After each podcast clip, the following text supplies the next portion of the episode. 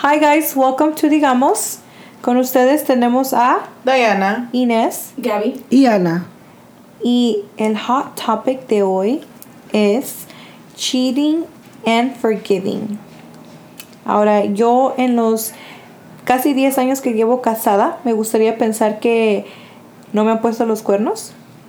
Este, y, y definitivamente yo sé que I haven't done any of the cheating, so I I don't know how you guys feel about that. Well, in my 22 years of singleness, I've never been tempted to cheat. Just kidding. But I don't know, have you guys ever been tempted to cheat or have you guys ever cheated? I've personally have cheated. I mean, we're talking about back in my high school years. You know, it was, yeah, back in the day. um, but um, definitely have cheated and been cheated on multiple times. So, yeah, I have plenty of experience with this topic. I too have sadly cheated on my past relationships. Not all of them, but some. And I don't think that I've been cheated on. That you know of? That, that I know of. One time I did um, suspect of something going on like that. Mm-hmm. Y nomás de pensar y hacerme ideas, hacerme historias en la cabeza, it was a really bad feeling. I could just imagine the feeling of cuando realmente pasa. Mm. You know? Like, I wouldn't want to do it again. Yeah, no, and I think that's worse. The, sometimes the stories we play in our heads mm-hmm. are way worse because you know we tend to put detail into our thoughts. Into. You know, And then um, I have a question. What made you guys cheat?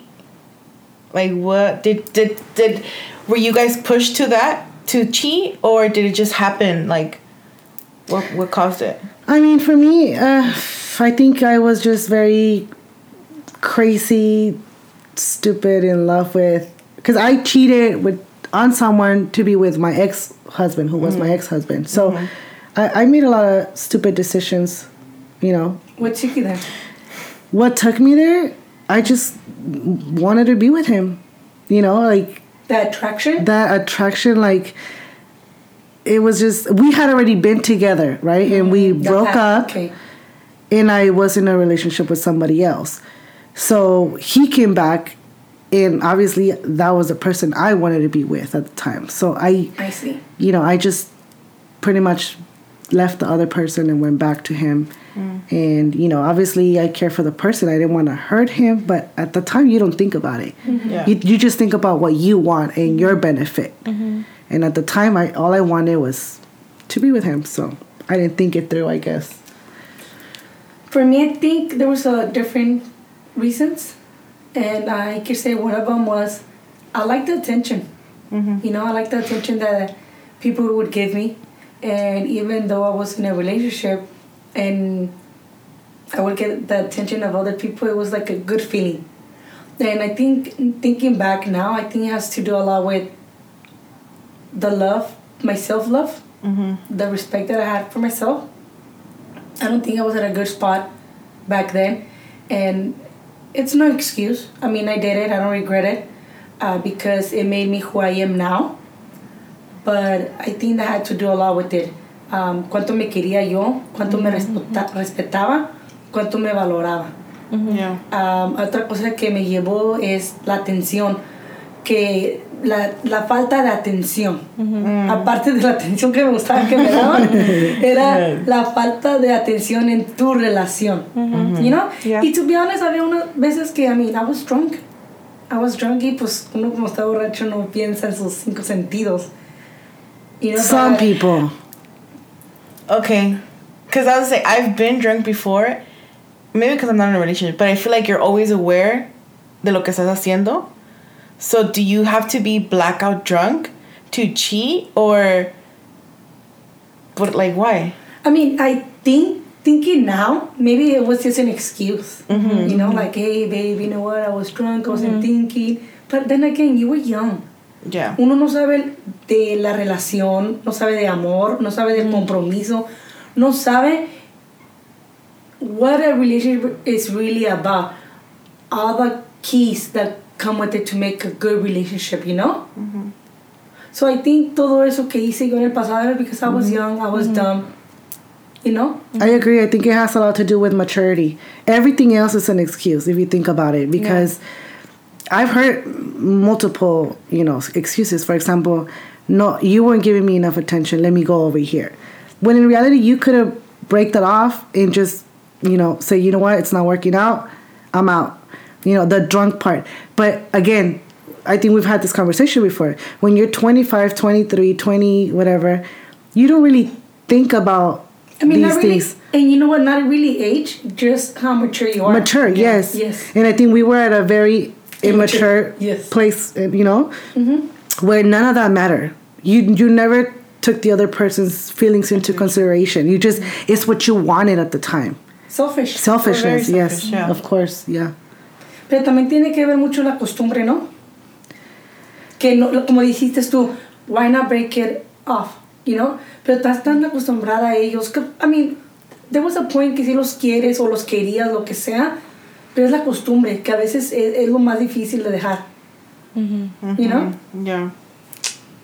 So do you guys believe in once a cheater, always a cheater? No, I don't. Only because, you know, I went through it, I, I did it. And again, we're talking about doing some cheating. Why? Because we were immature. We were at an age where we didn't think about it, we didn't care about it. Mm-hmm. You know, See- now. but I'm trying to under. You guys keep saying like how you guys, you know, were young, mature. So I I don't I didn't I don't think I have felt like that when I've been dating Carlos since I was 14, and I try to think about it how you guys say like we're young, pero a mí nunca me dio esa urge to cheat or to Por güey. No, y, y, y como te digo, ok, ahora viene la conversación de, o la pregunta, Pero a lo mejor es porque tú siempre has estado enamorada de Carlos. Look, in my situation, look at what I said. I cheated on someone that maybe I didn't care enough for to be with the person that I ended up marrying because mm-hmm. that was the person that I I honestly did love him, you know, and I mm-hmm. wanted to be with him. And I cheated on someone that maybe I didn't care enough for mm-hmm. to be with that person. Okay. You know, obviously, you know, it obviously también si if you love the person and Uh, pero I I think that I've loved all my partners. You know, my definition of love at that moment. Yeah. I mean, I don't know if, if that's something good to say or bad, you know, but I I, I love them all. That, a su tiempo diferente, pues, los quise diferente porque pues, fui aprendiendo un poquito más del amor, o duraba más, o lo que sea, pero, pero entonces no amaba lo suficiente yeah, para not enough to not hurt them. Okay. Pero eso, como dije, But that goes back to that the self love you have for yourself. Yes, and then another thing, I, I, I didn't do it to all my relationships. So maybe, yeah, there was always that one percent Yeah. que quise más que... que a ti misma. que- Porque yo sí quise a mi ex at some point hasta más que yo me quería a mí misma. That's why I was in the situation I was with. I think that's So, I a lo mejor tú no las querías lo suficiente más que lo que te quieres a ti misma. Y you know what? Por eso, because I've cheated a couple of times, and Maria said, once a cheater, I was a cheater, I'll say no. No nomás por defenderme a mí, pero I believe that people change. Mm-hmm. I believe that I've changed for the better. Como dije, I don't regret doing what I did. I don't regret how things turned out to be or anything like that because I love who I turned out to be. Mm. I wouldn't do it again. I hope. I can't say never because pues uno nunca sabe, la verdad. Mm-hmm. Pero ahorita puedo decirles que nunca lo vuelvo a hacer Yeah. y pues espero que no, ¿verdad? And then I, I have a question for you, Gabby, specifically. Okay, you so that said you said that you've cheated in a couple of relationships. Why? What made you cheat again, knowing that you were gonna hurt the person, or did you ever think I hurt the last person that I cheated on? Like, did that never cross your mind? I think because they keep forgiving you. Mm, That's one. Um, y porque I think the more you do it, is because you're losing more interest, you're losing the love, you're losing the respect and everything. But I think mainly um, forgiveness, how they keep forgiving you. Is that really a thing? I hear that all the time when people say, "Oh, If you forgive them, they'll keep doing it, type of thing. I believe so, but I also believe that we're all humans. We all make mistakes. Right now, I may not be in a relationship, and I could say, you know what? If my partner cheats on me, I will forgive him because we're all humans and we all ma- make mistakes. I think I'm willing to forgive. But then again, that's me being single right now. Quién sabe ya que entre una relación y de veras me enamore, you know, um, la llegue a perdonar. Yeah. Porque ya estando enamorada ya es algo diferente, ¿no? Y sí, yo digo lo contrario. Yo, por todo lo que pasé y por las veces que perdoné, yo ya no, yo ya no la perdonaría otra vez. And I can really stand my ground because I think I've learned to love myself so much que, you know, I would have such an open communication. I hope. I mean, I'm saying this from the kind of person I am now. It's like, mm-hmm. I hope we have enough communication to be open about our relationship and say, mm-hmm. you know, do you do you have a problem with this? Do you have a problem with mm-hmm. that?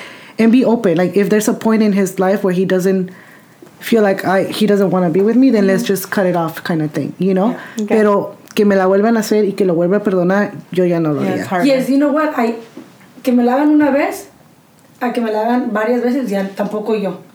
Porque pues, como dije, una vez perdonado, ¿verdad?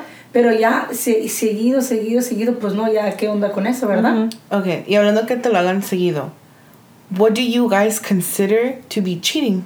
Because we also have to take that into consideration. Do you think them talking to their ex as a friend, quote unquote, is this is that still considered cheating?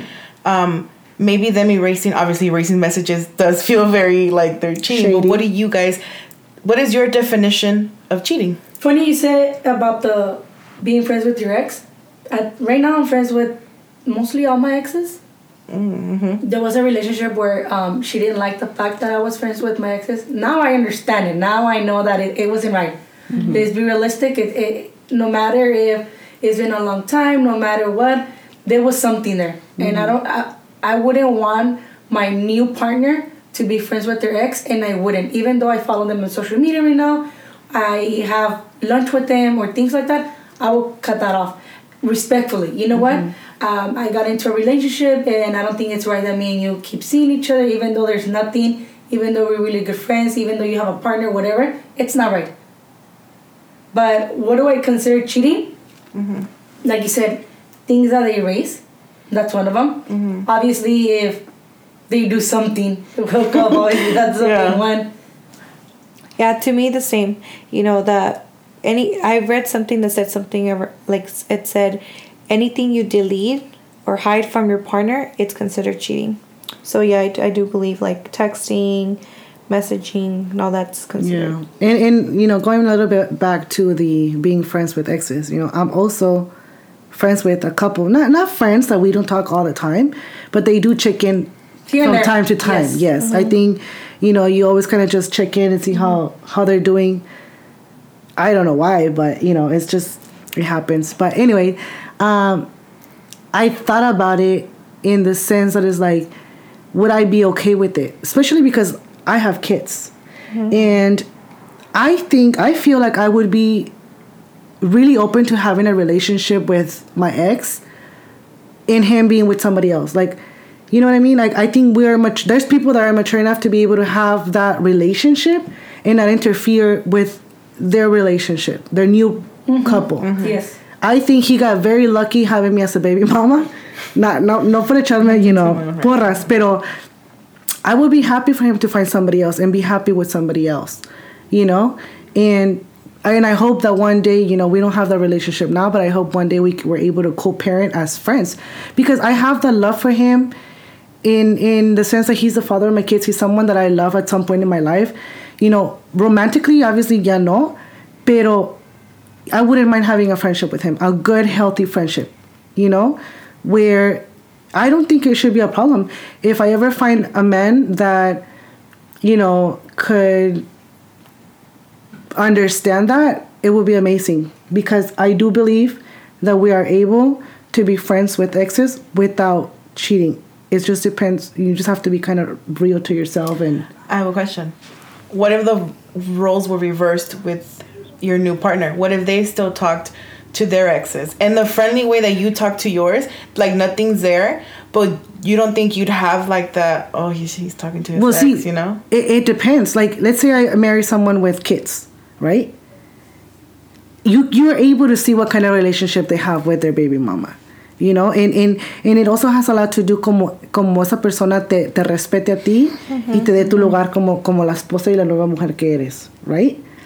So I it depends. I mean, I'm not saying que no porque yo no sé qué tipo de, de relación vaya a tener en el futuro. So I can't really say much unless I'm there. Mm-hmm. Pero I, I don't think I would be a person that would mind as long as you give me my place as your new partner. Mm-hmm. Mm-hmm. Okay. Marie, would you consider cheating if Carlos will like? And I ask you because you're the only one in a relationship.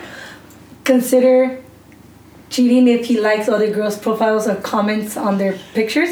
Just because I see a lot in social Yeah. media or a lot of TikTok videos, a lot of comments that for some people that's cheating. Yeah. Is that cheating to you? You know, that's actually very it's it's tough. Mm-hmm. Cuz no que it's not cheating. I wouldn't consider it cheating if he likes it's disrespectful. Mm. But then again, it depends what ki- kind of content he's liking.